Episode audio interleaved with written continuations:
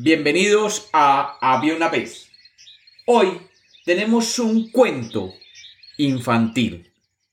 Un cuento sobre un alma que iba a nacer. Bienvenidos de nuevo a Había una vez. Espero que lo disfruten. Había una vez. Había una vez un alma que estaba en el cielo esperando llegar a la tierra convertida en un bebé. El alma había visto cómo millones de otras almas habían bajado a la tierra, y ella todavía no había tenido la oportunidad de ser enviada.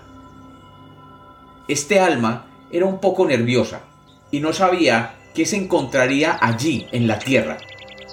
Y un día se acercó a Dios y le dijo que quería hablar con él. Dios, que siempre oye a las almas, le preguntó que qué quería. Y el alma le dijo, Dios mío, tengo mucho susto por bajar a la tierra. No sé qué me voy a encontrar allí. Y como yo soy un alma tan delicada, no sé si el mundo me tratará bien o no. Dios, que todo lo sabía, se sonrió y le dijo, no te preocupes, que yo me voy a encargar que siempre te acompañe un ángel para que así no te pase nada. ¿Un ángel? Dijo el alma. Gracias, gracias. Y dime, ¿cómo voy a comunicarme con este ángel? No te preocupes, él estará siempre contigo. Y desde el momento que llegues a la tierra sentirás su presencia. ¡Qué bien! ¿Y qué pasa si está haciendo frío? Yo soy muy delicada, dijo el alma. Si está haciendo frío, el ángel te cubrirá y te dará el calor necesario para que no sientas más frío. Eso suena muy bien, pero ¿y si me siento triste? ¿Qué pasará? No te preocupes, le dijo Dios a la pequeña alma. El ángel te cantará y te hará reír, y siempre te acompañará cuando estés triste. Eso suena fantástico. ¿Y cómo voy a hacer para entender lo que hablan los humanos? Si yo no sé su lenguaje? Y sé que hay muchos lenguajes diferentes en la tierra.